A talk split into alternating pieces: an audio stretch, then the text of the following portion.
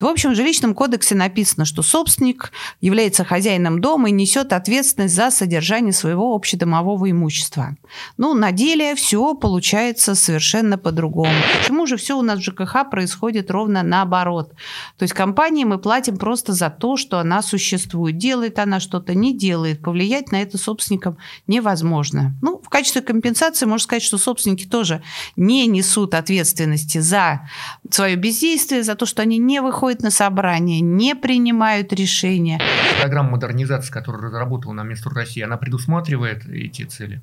Ну, во-первых, Минстрой России так и не разработал никакой программы до 1935 года, потому что ее долго обсуждали года два назад, потом объединили со стратегией развития строительной отрасли, и так до сих пор и не приняли. Жилищный кодекс, он а, требует какой-то очень системной ревизии, не точечных изменений, противоречащих друг другу. Нужно начинать вот просто вычитывать главу за главой, чтобы они как минимум друг другу не противоречили, не противоречили другим э, нашим нормативно-правовым актам, например, тому же гражданскому гражданскому кодексу, да, и сделать как бы некую стройную и понятную последовательную систему законодательства, как минимум это.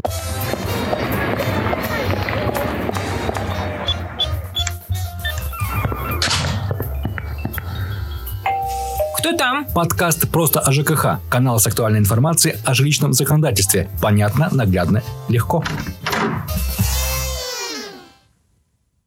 Здравствуйте, с вами вновь подкаст «Просто о ЖКХ», подкаст, в котором мы простыми словами рассказываем про сложное жилищное законодательство. С вами, как обычно, Сергей Сохранов, это я. И Андрей Костянов, это я, всем привет. Да, сегодня мы пригласили в гости к нам Светлану Викторовну Разворотневу. Здравствуйте. Здравствуйте, Светлана Потому что, да, сегодня мы попробуем новый формат. Обычно мы даем какие-то советы нашим слушателям, говорим, что им делать в сложных жизненных ЖКХшных ситуациях.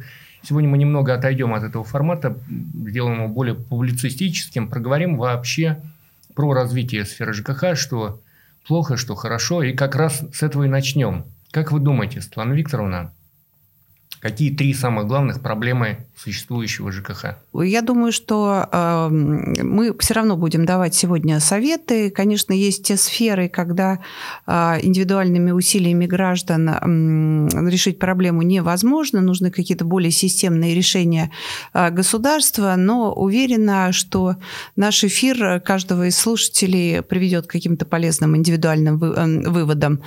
А если говорить о трех важнейших проблемах, проблемах, то лучше всего, наверное, об этом знает ЖКХ-контроль, который ежеквартально э, составляет рейтинги самых острых проблем в сфере ЖКХ, составляет их организация на основе тех обращений, которые поступают в общественные приемные по всей стране.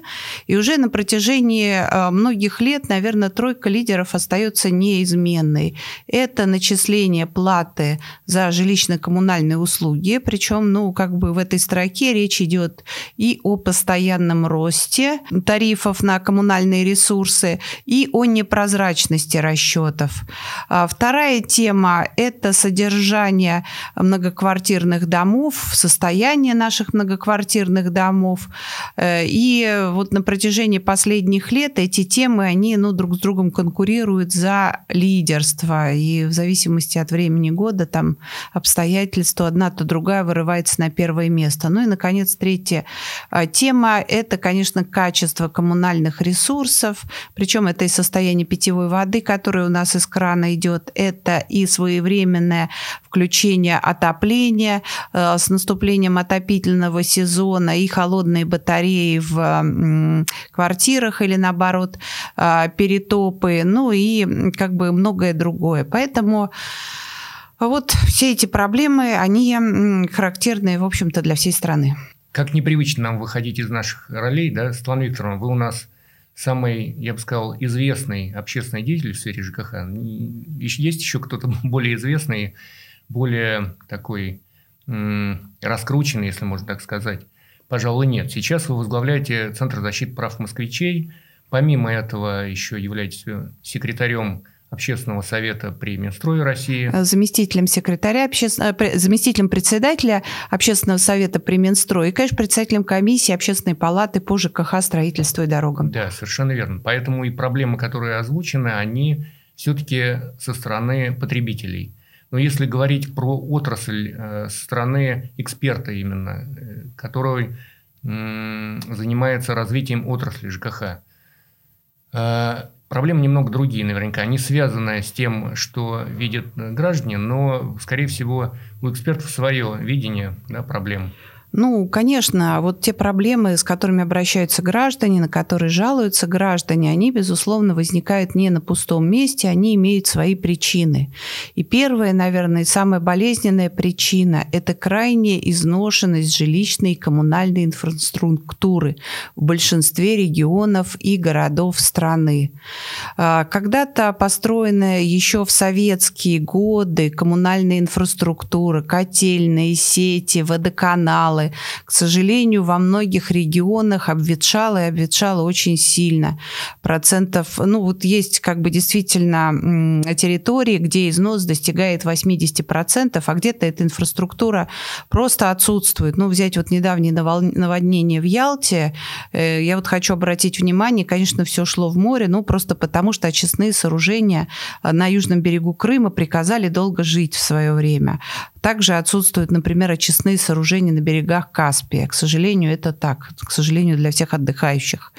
Но а, вот и другие регионы не могут похвастаться более хорошим состоянием. Ну, исключение, может быть, составляет Москва, по отдельным позициям Санкт-Петербург, а, там Грозный. Ну, в целом, действительно, плохое изношенное состояние коммунальной инфраструктуры, жилищная инфраструктура, в том числе наши многоквартирные дома, они в большинстве своем тоже э, достаточно плохо себя чувствуют. На протяжении многих лет их содержание ну, не являлось э, тем содержанием, которое необходимо, чтобы поддерживать их в нормальном состоянии, да, чтобы э, то есть недофинансированность этой сферы, недофинансированность сферы там, а, коммунальной инфраструктуры, она приводит как раз к таким негативным последствиям. То, что было построено в советские годы, я замечу, без мысли о том, что надо экономить ресурсы, да, что надо как бы делать энергоэффективные какие-то решения. Оно просто плохо содержалось и разрушалось в последующие годы. И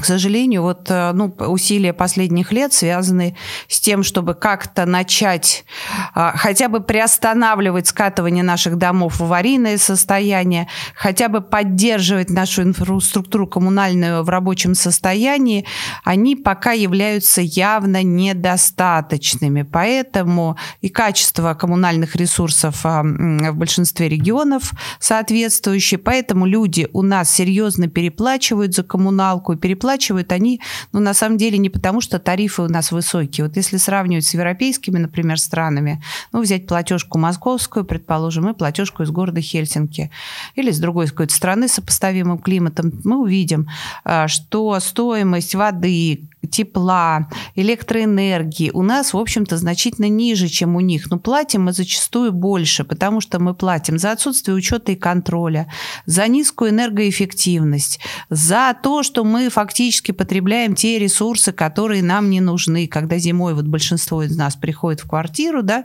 в квартире стоит тропическая жара. Мы открываем форточку, мы топим улицу и продолжаем платить за то тепло, которое нам а, не нужно. Улицу. Топим улицу, да, и платим за это. Отсюда и высокие платежи, чрезмерно высокие. А, отсюда и качество коммунальной инфраструктуры, которая действительно разрушается.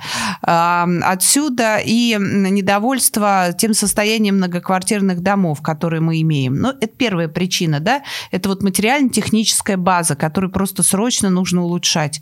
Вторая причина Конечно, наше крайне запутанное законодательство. Ну, это, это в основном касается, ну, это касается как бы всей сферы ЖКХ, потому что, например, если вот брать цепочку от э, нас, потребителей граждан, да, до поставщиков, например, энергетических ресурсов, то мы увидим, что на каждом участке этой цепочки, а, как бы сказать, правила игры разные, да, вот э, ответственность, да, способы воздействия, а, какие-то временные границы взаимодействия между скажем, управляющими компаниями и потребителями, они отличаются от того, что там складывается между управляющими компаниями и ресурсниками и так далее. Ну, вот я один только пример. Например, там управляющая компания платит, может собирать с потребителей плату за тепло, например, круглый год, да, это схема так называемая 1.12, у нас она в большинстве регионов страны действует, а платит она ресурсникам, ну, как бы только за отопительный период. период. Да, да, да.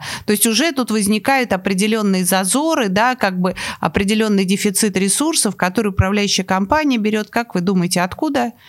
Ну, Парам-парам-парам, да. Откуда, да, откуда, откуда, откуда? Она не доделывает, ну, наверняка какие-то работы, ну, да, по дому, да. чтобы а, оплатить э, ресурсникам. Или там с пенями то же самое. Ну, как бы, если потребитель не платит, та же управляющая компания может брать э, пени только через 60, по, по прошествии... После, после 30 начинают после, начислять. Да, да, после 30. А, упра, а управляющий начинает начислять сразу. Да, да, да. Ну, это только один из небольших примеров. У всех по-разному. Кто самый сильный лоббист, того самые сильные, э, выгодные условия, там, у тех, как у тех же энергетиков. Ну, у тех, кто послабее, условия менее выгодные. Ну, наверное, самая запутанная сфера у нас – это, конечно, сфера управления многоквартирными домами. Жилищный кодекс – с момента его принятия менялся сколько кто-то считал, да, Андрей Викторович?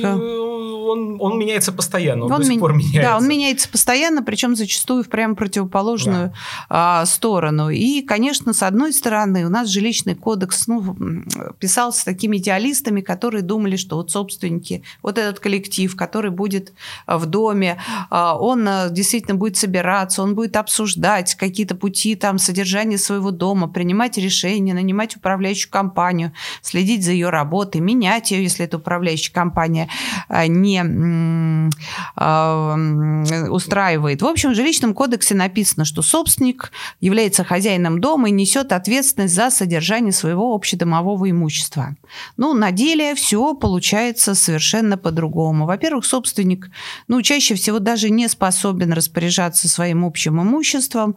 А, ну, например, тоже общедомовое имущество, чердаки чердаки, подвалы, да, часто из дома изымаются, там находятся какие-то третьи лица, доступ туда собственник ну, не может получить, даже чтобы посмотреть на свои трубы, в конце концов, текут они или не текут, надо их ремонтировать. Да, его туда просто не пускают. Его туда просто не пускают, да. Ну, большинству собственников это и не нужно, в общем. Ну, хорошо, Другая. да, но тем, кому нужно, да, вот следуя букве закона, они не могут этого а, обеспечить. Второе, а, конечно, это выбор или смена управляющей компании. Вот почему так получилось после введения лицензирования, как, что а, факт смены управляющей компании, он связан не с принятием общего собрания, да, решения общего собрания, а с сменой записи в реестре лицензий. То есть лицензия у нас выдается на право управления угу. конкретным домом, а, и э, ну, и, и фактически управляющая организация начинает управлять домом не после того, как собственники сказали, что все, теперь управляющая компания «Одуванчик» будет им управлять, а только после того, как ГЖИ внесет изменения в реестр лицензии и так далее. То есть, с одной стороны, мы говорим, что решение собственников первично, с другой стороны, мы душим. Да, да, это фактически вот эта вот лицен... выдача лицензии на каждый дом, она, конечно, подменяет фактически решение собственников. Ну и так можно идти по всей цепочке. Ну, на самом деле делает что-то управляющая компания, компания или не делает. А, собственнику ну, чрезвычайно сложно как-то да, повлиять на нее, добиться перерасчета а, и по разным причинам. Ну, во-первых, у нас нет до сих пор нормального внятного калькулятора стоимости услуг. Он есть какой-то очень приблизительный, созданный для тех компаний, которые нанимаются по конкурсу органами местного самоуправления. Он не отражает фактических реалий. Он Абсолютно. там по типам домов только как бы какие-то примерные расценки дает. У нас нет, например, разделения на э, те деньги, которые платятся за содержание и за текущий ремонт. И я знала просто огромное количество очень продвинутых собственников, прекрасные дома, э, которые ну, годами спорили со своей управляющей компанией о том, сколько денег должно пойти на содержание, сколько на текущий ремонт. И они говорили, товарищи, мы собираем, предположим, 20 рублей с квадратного метра. Вот мы считаем, что половина вам на осмотры, подметание полов и и опрессовку батареи, а вторую половину давайте мы тут сделаем козыречек, подлатаем, да, там э, подъезд покрасим. Компания говорила, нет, а мы считаем, что все эти деньги идут только на содержание. И никто их не мог рассудить в этом споре, потому что законодательство таких вот расчетов, оно не предполагает. Ну и, наконец, как бы делает компания, да, вот у нас говорит законодательство, жилищный кодекс, что если а, председатель Совета многоквартирного дома не подписал в течение года акты о том, что компания проводила работы с ненадлежащим качеством, с ненадлежащим объеме, то все деньги, которые управляющая компания, ну, сэкономила в кавычках, да, меня не видно, сэкономила в ходе вот этих вот своего доблестного управления многоквартирным домом, она с, а, на законных основаниях может считать своей прибылью. А при этом, ну, даже если находятся у нас такие представители советов домов, которые пытаются подписать эти акты, они могут бегать месяцами за управляющей компанией, никакой ответственности за то, что компания со своей стороны так подпишет, а, нет. И, в общем, возникает законный вопрос. Ну почему, когда мы приглашаем, например, ремонтную бригаду к себе в квартиру сделать ремонт, мы ей не отдаем все деньги сразу? Мы все-таки можем заплатить какой-то аванс, да. да? Дождаться, пока она сделает работы. И после этого заплатить и оставшуюся часть денег. Почему же все у нас в ЖКХ происходит ровно наоборот? То есть компании мы платим просто за то, что она существует. Делает она что-то, не делает. Повлиять на это собственникам невозможно. Ну, в качестве компенсации можно сказать, что собственники тоже не несут ответственности за свое бездействие, за то, что они не выходят на собрание, не принимают решения. Конечно, собственники у нас сейчас и не только собственники, и наниматели а, привыкли жаловаться при каждом удобном случае в ту же самую жилищную инспекцию. Ну, государство их, наверное, приучило. Государство все время говорит, э, да, дорогие граждане, если вы что-то не доделаете, если вы не хотите делать, управлять своей собственностью, мы вам поможем. Да, муниципалитет сделает. Да, мы вас защитим. Ну вот, к сожалению, вот это сделаем, оно получается каким-то очень странным образом. Вот мы тут видим большое количество домов, на которых, например, принято решение на этот год а, сделать крышу. Это там супер супер важное дело, потому что крыша течет. Ну, кто-то из собственников жалуется, там плитка на подъезде откололась. Выходит ГЖИ, пишет предписание, есть деньги, нет денег, делайте, а, а, да, делайте фасад. И вот такими действиями, ведь, к сожалению, государство, оно не вкладывает деньги в этот дом дополнительно, да, оно не, какие-то, не предлагает каких-то дополнительных решений, оно за те же деньги, ну, какие-то выносит предписания, а еще хуже выставляет штрафы управляющей компании. И эта управляющая э, компания из тех денег, на самом деле, других у нее нет, которые она собрала собственников, да, вместо того, чтобы вложить их в дом, эти деньги уходят э, ну, в региональные бюджеты на штрафы. Поэтому ну, какая-то помощь такая государства, она скорее ну, как бы видимость, да, чем э, реальность. И вот э, действительно, на самом деле э, ситуация в жилищной сфере, в сфере управления многоквартирными домами, она чрезвычайно запутана. Никто не считает, сколько реально денег надо на содержание многоквартирных домов. Никто не принимает там решения, исходя из каких-то реальных потребностей. Ну, это приводит к тому, что дома разрушаются, собственники сплошь. Да, плюс еще проведение собраний, особенности нашего проведения собраний, которые зачастую во многих домах провести невозможно. А, к сожалению, огромное количество решений а, общих собраний собственников подделывается.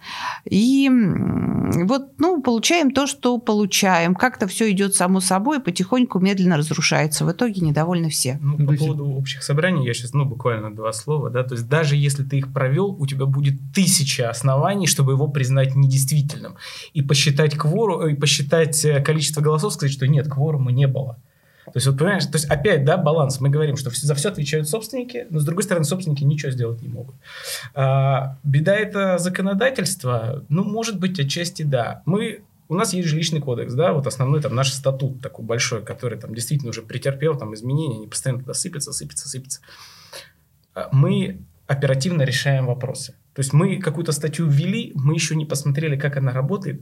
На первом курсе любого юридического института проходит так, есть такой предмет теория государства и права. Любая норма должна пожить. Как она... А тут мы говорим, все, мы с сегодняшнего дня вводим вот это правило. Все, народ не успевает перестроиться, говорим, нет, правило плохо работает, вводим другое.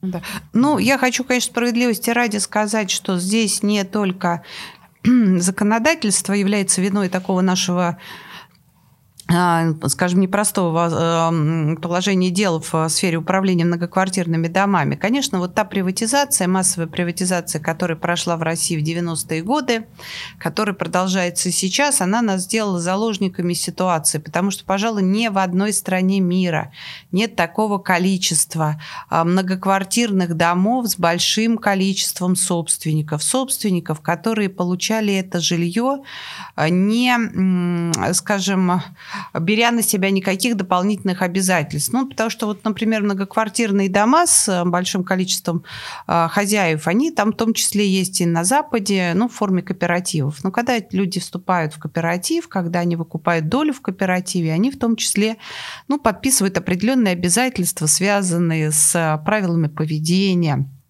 с какими-то обязанностями дольщиков. И там есть довольно жесткие правила, а, ну, когда этой доли можно лишить за несоблюдение этих правил. Вот у нас как бы приватизация проводилась без обязательств. И, в общем, если брать аналогию с каким-нибудь акционерным обществом, где есть большое количество акционеров, ну, там люди сознательно покупали, да, как бы эти вот акции там как-то. Ну, и там договориться крайне сложно. А вот договориться в многоквартирном доме – это почти задача невозможная. Ну, и наше законодательство, оно, конечно, подливает здесь масло в огонь, потому что каждый, не явившийся на собрание, э, считается проголосовавшим против. В связи с этим решение принять а, почти невозможно. Э, как бы э, нормы и пороги да, принятия решений, они чрезвычайно высоки. Как известно, по большинству вопросов надо набрать там 50 плюс один голос при как минимум явке, да, половина членов. Я замечу, что на выборах у нас пороги гораздо ниже, да,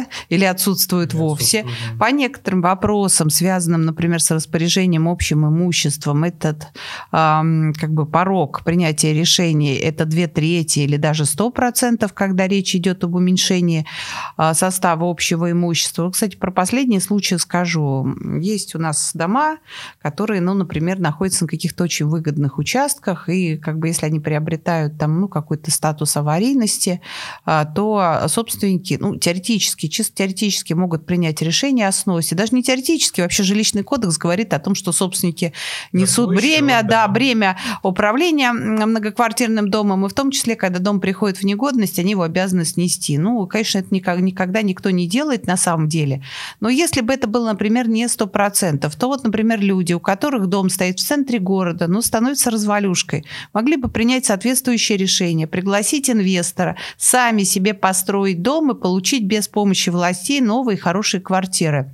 Я, кстати, помню года два или три назад, когда менялся 85-й а, федеральный закон о фонде содействия реформированию ЖКХ, вносились правки жилищный кодекс, связанный с переселением. Там в одном из предыдущих вариантов а, было ну, такое реш... предложение все-таки уменьшить этот порог, например, исключить оттуда ну, там, муниципальные квартиры, чтобы собственники ну, получили реальную возможность сами себя переселять. Но, к сожалению, нормы эти были исключены, так и не были приняты. Ну, да, у нас проблемы законодательства связаны даже не столько с тем, что оно очень запутанное, оно идет параллельно с жизнью реальной. То есть оно не соответствует реалиями. Даже если бы э, все участники рынка хотели бы его исполнять, вряд ли бы это у кого-нибудь получилось. Отсюда идут те самые перекосы, когда полезные, казалось бы, с точки зрения собственников на квартирного дома решения, например, о сносе, э, там, переселении своем собственном, просто не могут быть э, выполнены. Давайте скажем теперь про третью проблему, а потом плавно перейдем к тому, как эти проблемы можно было бы решить. Ну, на самом деле а, мы как бы уже затронули все проблемы, потому что проблема а, ну, чрезмерной платы за ЖКУ, она, конечно, во многом упирается в низкую энергоэффективность системы, высокий ее износ.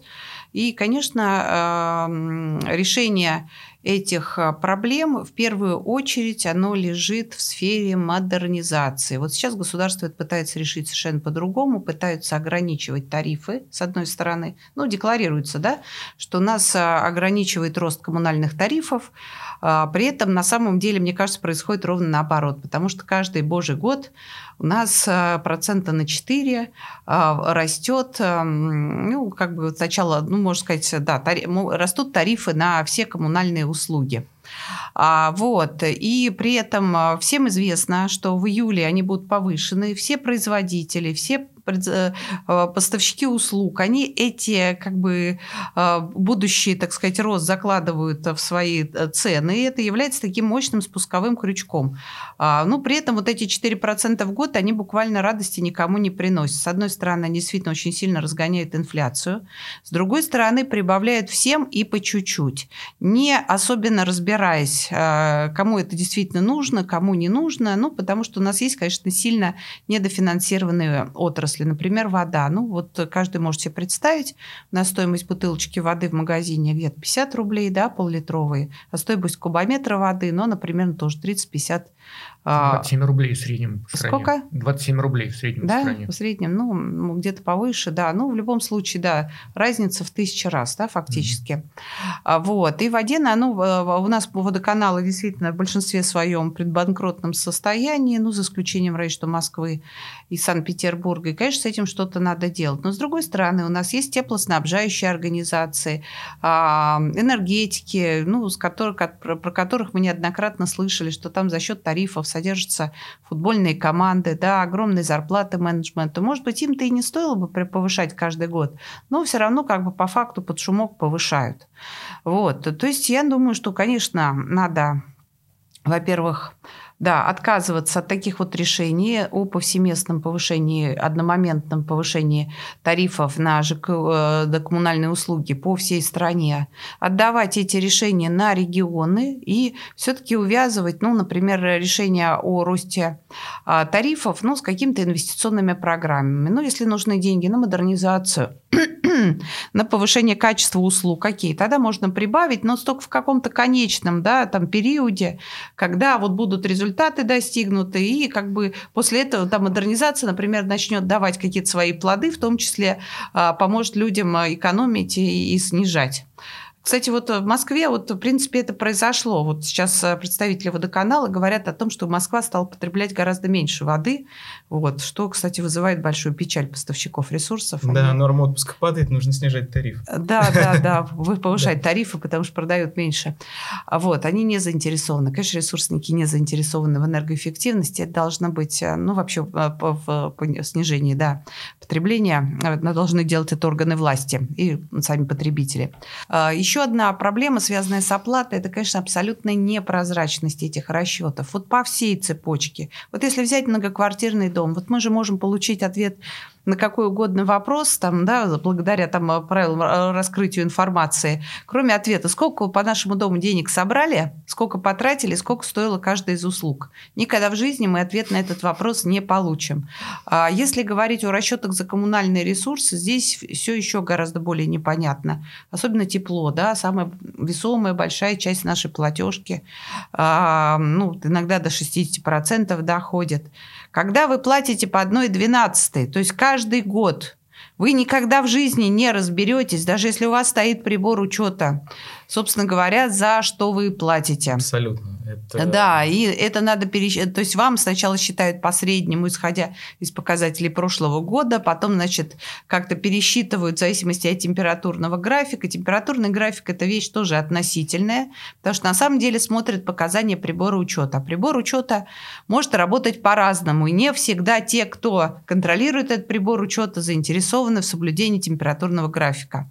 Поэтому вот отсутствие прозрачности, отсутствие приборов учета, даже элементарных, больш... у нас во многих случаях, отсутствие каких-то понятных ответов, это тоже там огромная проблема. Ну, теперь что делать? Что делать? Собственно говоря, я об этом и начала говорить. Первое, все-таки я считаю, что нам нужно немедленно начинать модернизацию нашей жилищной и коммунальной инфраструктуры.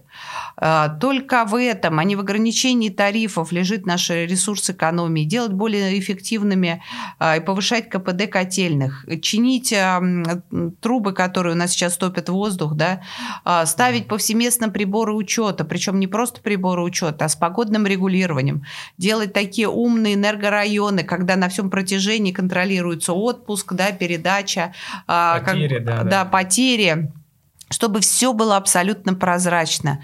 Э, делать понятную прозрачный калькулятор расчета плата, платы за э, содержание общедомового имущества. Делать отдельный счет по каждому дому. Не обязательно это делать физический счет, но хотя бы раздельный учет по каждому дому, да, чтобы было точно видно, сколько собрали, сколько потратили. Это первое. И, а, конечно, второе, все-таки нужно э, вот эти программы по модернизации делать э, с участием а, бюджета. Так, это общемировая практика, э, это практика всех стран. Невозможно за счет тех тарифов, которые сейчас собираются с населением, обновить и модернизировать вот эту всю устаревшую, как бы изношенную инфраструктуру. И, конечно, и жилищную, и коммунальную, я считаю, что сюда надо вкладываться для того, чтобы повысить качество жизни и снизить платежи. Ну вот у нас э, уже вторая э, итерация э, формирования некой долгосрочной стратегии развития ЖКХ. Да, сначала была до 2020 года, сейчас да, до 35-го.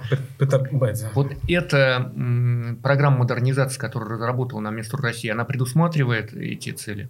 Ну, во-первых, Минстрой России так и не разработал никакой программы до 1935 года, потому что ее долго обсуждали года два назад, потом объединили со стратегией развития строительной отрасли, и так до сих пор и не приняли. Ну, последние варианты документа, которые я видела, говорят, ну, так могу сказать, они отчасти, может быть, отвечают на какие-то вопросы, ну, во всяком случае, там содержатся какие-то благие посылы а, все-таки менять и модернизировать коммунальную инфраструктуру с износом выше 60%. Но там практически ничего не говорилось про повышение энергоэффективности зданий и сооружений жилых. А, и а, те предложения, которые содержались а, по разделу управления многоквартирными домами, ну, на мой взгляд, они все-таки были какие-то недостаточно системные, вырванные из контекста. И, собственно говоря, пока вот с той стратегии, которую я видел, я не понимаю, да, чего хотел бы Минстрой изменить в этой сфере. Ну, вернее, такое ощущение, что он ничего не хотел бы изменять. Ну, там же еще проблема, я так понимаю, что на все вот эти рек-программы там косты же резали в, в прошлом, позапрошлом году и э, пересматривали стратегии не только в сфере ЖКХ, не только там, стратегии развития строительной отрасли, а по всем отраслям. Вот. Но опять же, уменьшали да, расходную часть. Да, да, резали косты, да, да, все правильно. Значит, но вопрос-то в другом. Надо же еще смотреть, а выполнили мы стратегию до 2020 года. Понятно, что у нас кабинет министров другой сейчас, а и министр у нас другой. Вот. А там-то мы как, хотя бы двигались ли мы вообще вот по направлению или нет, тоже спорно. Ну, к сожалению, да. да, там, так сказать, должного анализа не было э, сделано, но я вот рискну предположить, что мы не выполнили те благие пожелания, которые содержались в стратегии а, развития ЖКХ до 2020 года. Ну, меня там интересовал вот глобально один вопрос, да, вот я прям, как сейчас помню, это, это к 2020 году не меньше 50% многоквартирных домов собирают денежные средства на капитальный ремонт на специальном счету. Вот этот показатель точно не выполнен, потому что я его отслеживаю очень внимательно и точно. Вот, просто можно писать много чего, да, вопрос э, Выполнить. Да, да, выполнить. Да. Мы Я... можем написать тут, что вообще завтра будет рай на земле и мир во всем мире. Я про другой показатель помню, например, который появился в том числе вот с нашей подачи, с моей подачи, что необходимо решить вопрос содержания ветхих домов, да, да и, и содержания капитального ремонта, потому что очевидно, что собственники не способны собирать mm такие деньги по этим домам, которые позволят эти дома, ну, хотя бы поддерживать в рабочем состоянии, не говоря говоря о том, чтобы проводить какую-то рекон... ну, не реконструкцию, да, ну, э, да, да, да, да, да, ну, чтобы да. в них можно было еще там жить до момента переселения. Ну, вот это также решение не было принято. Понятно. Ну, э, не повод ли это задуматься над тем, что пора не то чтобы ограничивать э, увеличение собственности, мы же по-прежнему плодим собственников э, жилья. Вместо того, чтобы пойти по действительно э, такому вполне нормальному европейскому сценарию и говорить про наемное жилье, арендное жилье, да, и уже говорить про там про ограничение тарифов, про социальные, может быть, программы, которые позволили бы снимать жилье и малоимущим может быть, э, вот этого нам не хватает? Да, нам этого, конечно, не хватает, потому что если сравнивать российскую практику с зарубежной, то мы видим, что жилья под социальный найм у нас меньше 10%, а действительно эта доля постоянно сокращается, ее приватизируют люди, и даже если они ее не приватизируют, там живут люди, ну, всю жизнь фактически в этом социальном жилье, там, вне зависимости от уровня доходов, платят одинаковую плату. Для тех, кто ну, находится в сложной жизненной ситуации, кому государство должно помогать, этого жилья не хватает.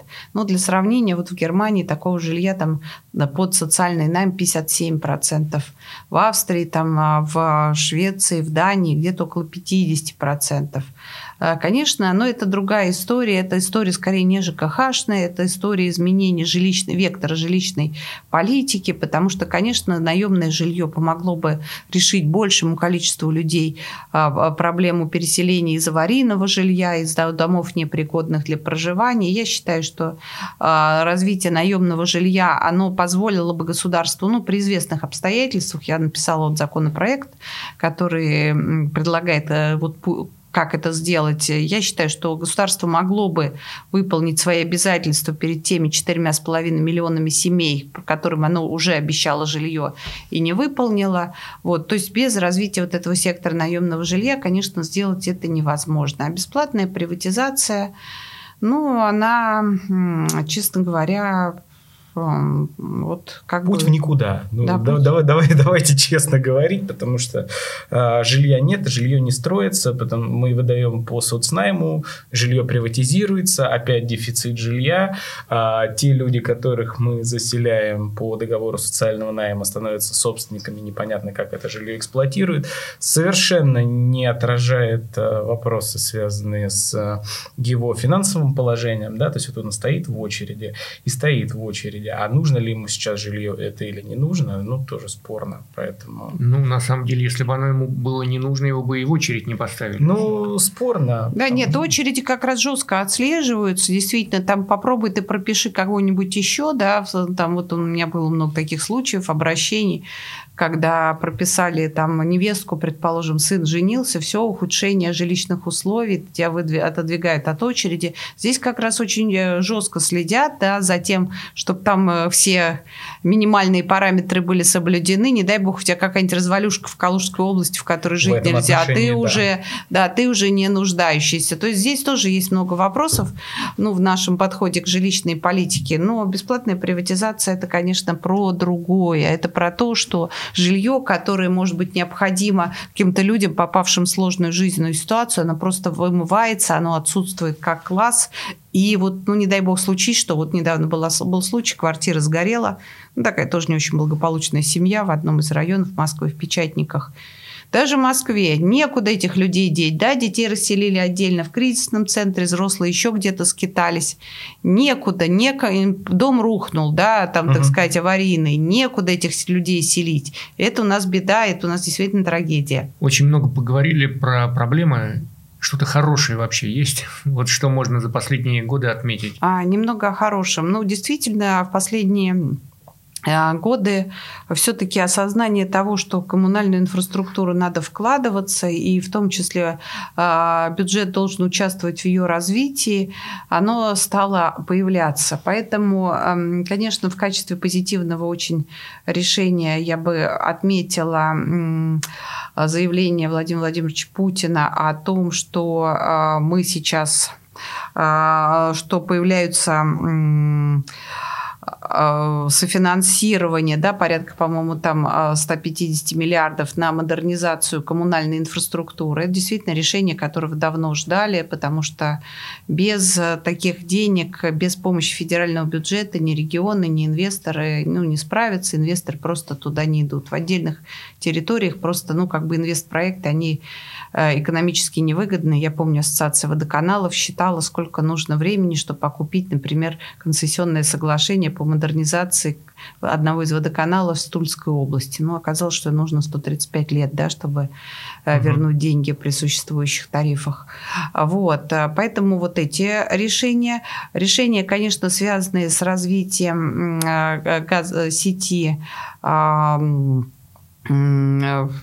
газоснабжения. газоснабжения. То есть сейчас там на смену вот этой вот как бы лоскутной схеме, когда до границ муниципального образования э, ведет эм, какой-то вот ресурсоснабжающая организация, чаще всего это были дочки «Газпрома», потом на границе э, муниципального образования по улицам ведет муниципалитет, а потом уже граждане там, ну, в зависимости от того, кому, кому повезет, mm-hmm. должны там от 10 там, до километра, да, от 10 метров до километра Точно, тянуть трубу. А, это, конечно, не работало, огромные средства, у муниципалитетов денег чаще всего не было. Сейчас вот, ну, благодаря поручениям Путина появляются такие в каждом регионе единые крупные газо, э, газовые операторы, и они будут просто вести фактически до границы участка.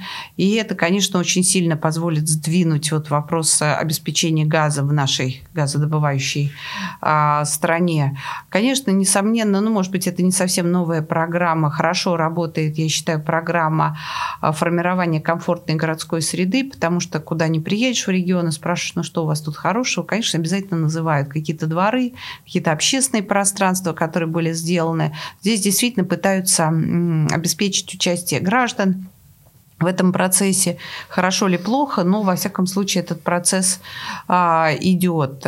Конечно, вот какие-то решения, связанные а, с финансированием замены лифтов, это тоже а, положительные решения. Но вот если говорить о каких-то а, вопросах управления МКД, то вот здесь пока каких-то там ярких замен... А ну, пожалуй, электронные собрания, да, вот введение, да. возможность проведения собрания в электронной форме, которое было принято в разгар пандемии, очень оперативно оперативно было принято Госдумой, и спасибо депутатам. Это было хорошее решение, но, как всегда, недоверченное, потому что основной, так сказать, а, базовым инструментом должен был быть стать ГИС ЖКХ, который работает сейчас очень плохо или просто не работает. Да, Москва и, Москва, и Санкт-Петербург, а, и по Московской области, Московская, да? область еще. Московская область, они добились того, что базово вот их системы э, как бы собственные позволяют проводить собрания в электронной форме без проведения дополнительных ну, решений, без принятия. Угу. А вот во всех остальных регионах, а, ну, если ты хочешь пользоваться другой системой, ты сначала должен провести в собрание в очной форме, да, там, а потом уже